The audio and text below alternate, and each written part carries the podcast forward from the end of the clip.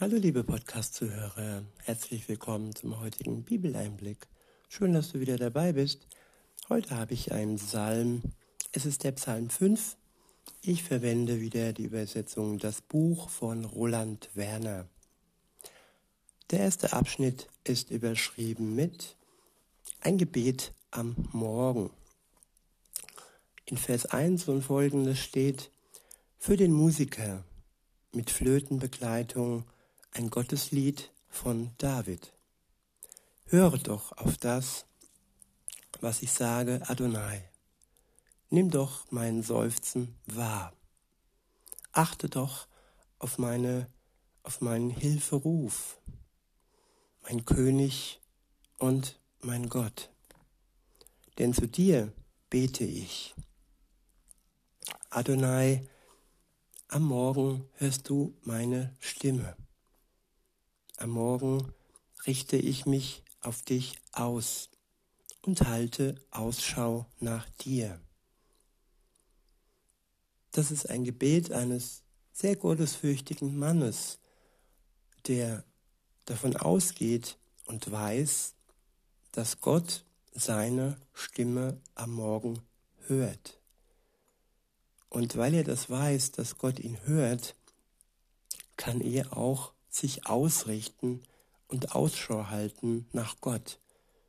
Wir können das in seinem Wort, wir können das im Gebet, durch Gespräche mit Mitchristen. Unser ganzes Leben schenkt Möglichkeiten, wo wir Gott erkennen können. Wir müssen nur die Augen öffnen und nach ihm Ausschau halten. In Vers 5 steht, Nein, du bist kein Gott, der sich an Unrecht erfreut. Wer Böses tut, besteht nicht vor dir. Wer Böses tut, dessen Zeit ist ja fast abgelaufen. Der Böse selbst, Satan, hat nur noch eine kleine Zeit, wo er Menschen zu, zu sich ziehen kann und Menschen auf seine Seite reißen kann, die dann wiederum das tun, was er will, Böses. Aber Gott hat kein Gefallen an dem Unrecht, ja, was hervorgeht aus dem Bösen der Welt. Und er, er freut sich an uns, die wir ihm vertrauen und die wir in eine Beziehung, eine echte, lebendige Beziehung mit ihm eintreten. Keine oberflächliche Rosenkranzbeziehung, sage ich mal, sondern ja, offen, frei, wie man das macht, mit einem guten Freund zu reden, mit einem Vater, mit einem Weisheitsspender. Gott ist so vieles für uns und ja, wir können einfach nur uns zu ihm ausrichten und er zeigt sich uns dann auf die Art und Weise, wie wir das benötigen. In Vers 6 heißt es, die Selbstherrlichen können nicht bestehen vor deinen Augen. Du hast alle, die Frevelhaftes tun. Du hast alle, die Frevelhaftes tun.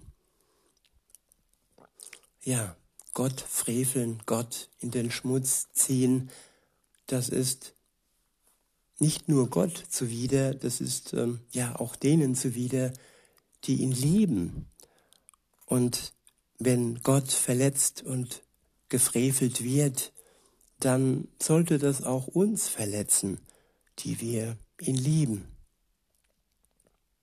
In Vers 7 steht, die Lügner lässt du zugrunde gehen. Wer Blut vergießt und betrügt, den verabscheut Adonai. Doch ich trete ein in dein Haus durch deine große Freundlichkeit. Ich wiederhole, doch ich trete ein in dein Haus durch deine große Freundlichkeit. Gott ist gastfreundlich.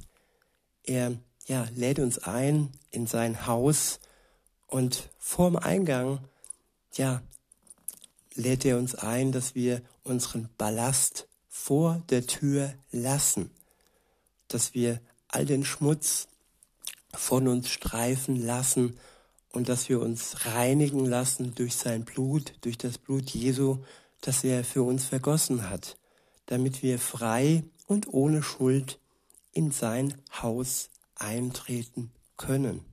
Und das alles nur wegen seiner großen Freundlichkeit. Nicht, weil wir das verdient hätten, denn aufgrund unserer Schuld hätten wir den Tod verdient.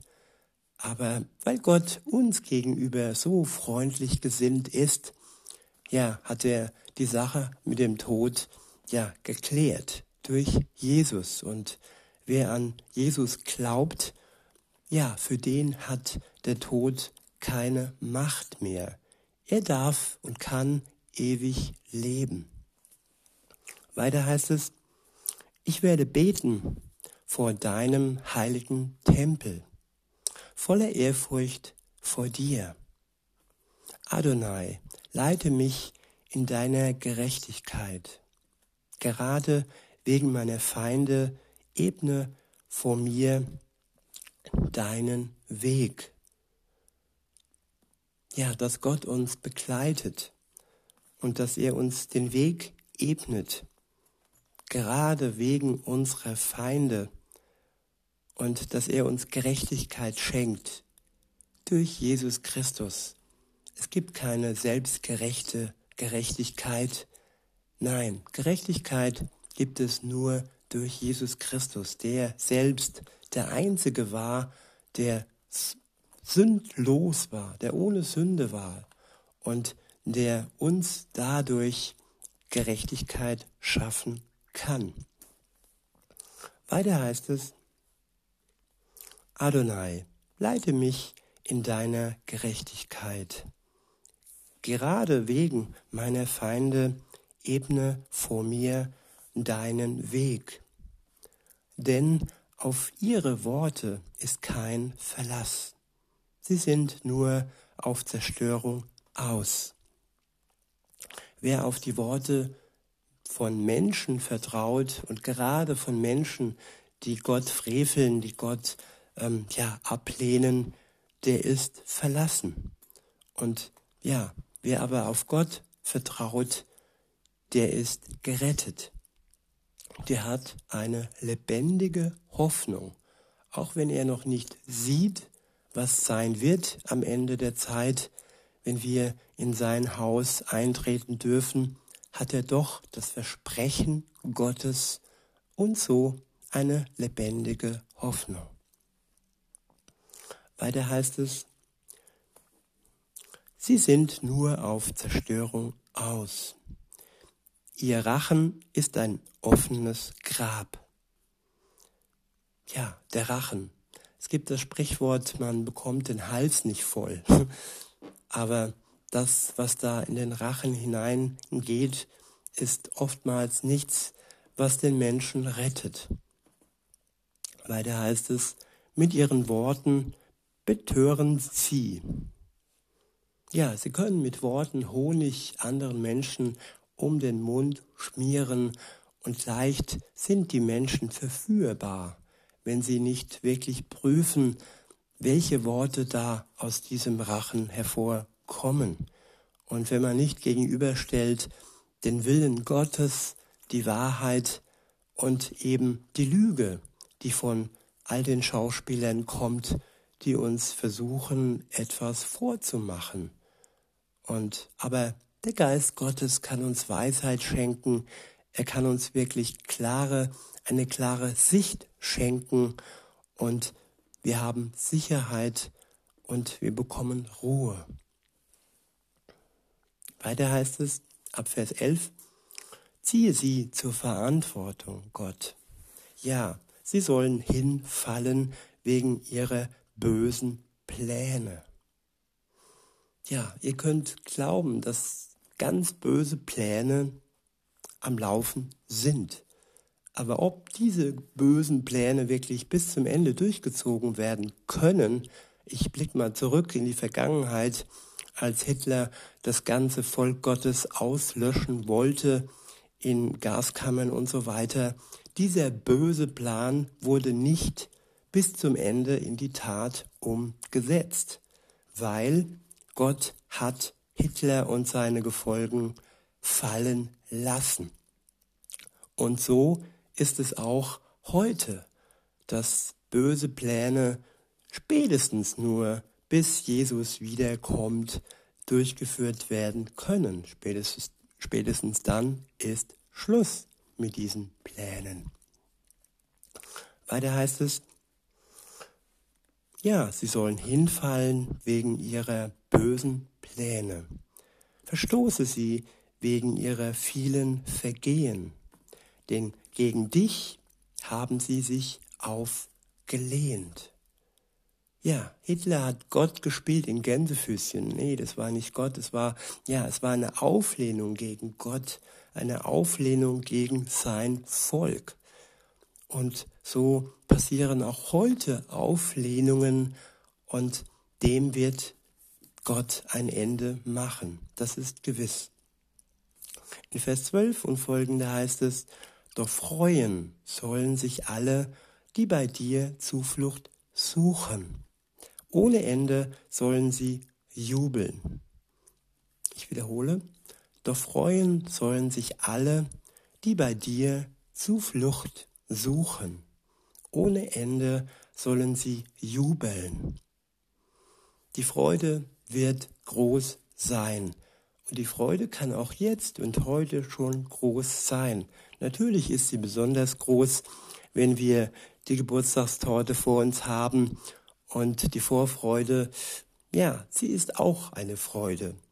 Und wir können froh sein, dass wir die Vorfreude auf das Kommen Gottes, auf sein Reich, auf seinen Tempel und auf unsere Wohnung, die er schon für uns bereitgestellt hat, für die, die an ihn glauben, bei ihm im Himmel, ja, darauf können wir uns freuen. Weiter heißt es, du beschützt sie ja. Unabhängig sollen sie sich freuen. Unbändig sollen sie sich freuen. Die, die deinen Namen lieb haben. Ich wiederhole nochmal ab Vers 12, denn die Freude ist so groß. Dort steht, doch freuen sollen sich alle, die bei dir Zuflucht suchen. Ohne Ende sollen sie jubeln. Du beschützt sie ja. Unbändig, unbändig sollen sie sich freuen. Eine Freude, die ungebändigt ist, eine Freude, die uns packt. Und ich denke, das ist ein Gefühl, das ja etwas Angenehmes ist, ist und ein negatives Gefühl zum Beispiel, die Sehnsucht, die einseitig ist, das Vermissen, das einseitig ist, die Liebe, die einseitig ist, das sind alles Dinge, die wir für Menschen empfinden. Und das ist oftmals schmerzhaft. Und aber Jesus freut sich auch schon auf den Tag, wo er kommt und wo wir ihn sehen werden. Da bin ich mir gewiss. Und so können auch wir uns freuen und diesen unbändigen Jubel in uns immer mehr und mehr spüren. Weiter heißt es, ja, du segnest den, der gerecht lebt. Adonai, du umgibst ihn mit Liebe wie mit einem Schild. Ich wiederhole nochmal den letzten Vers. Ja, du segnest den, der gerecht lebt. Adonai, du umgibst ihn mit Liebe wie mit einem Schild. Tja, Liebe, die erwidert wird, Liebe, die wie ein Schild ist, die uns umgibt. Solch eine Liebe können wir niemals von einem Menschen finden. Und ja, der Segen Gottes ist das, was uns wirklich hilft im Leben. Und dass wir gerecht leben können, heißt nur, dass er uns erst einmal gerecht gemacht hat und befreit hat von unserer Schuld. Und ja, ab diesem Zeitpunkt können wir durch ihn, durch seinen Geist gerecht leben, können seine Gebote durch seinen Geist in die Tat umsetzen. In diesem Sinn, in diesem Sinne wünsche ich euch noch einen schönen Tag und sage bis denne.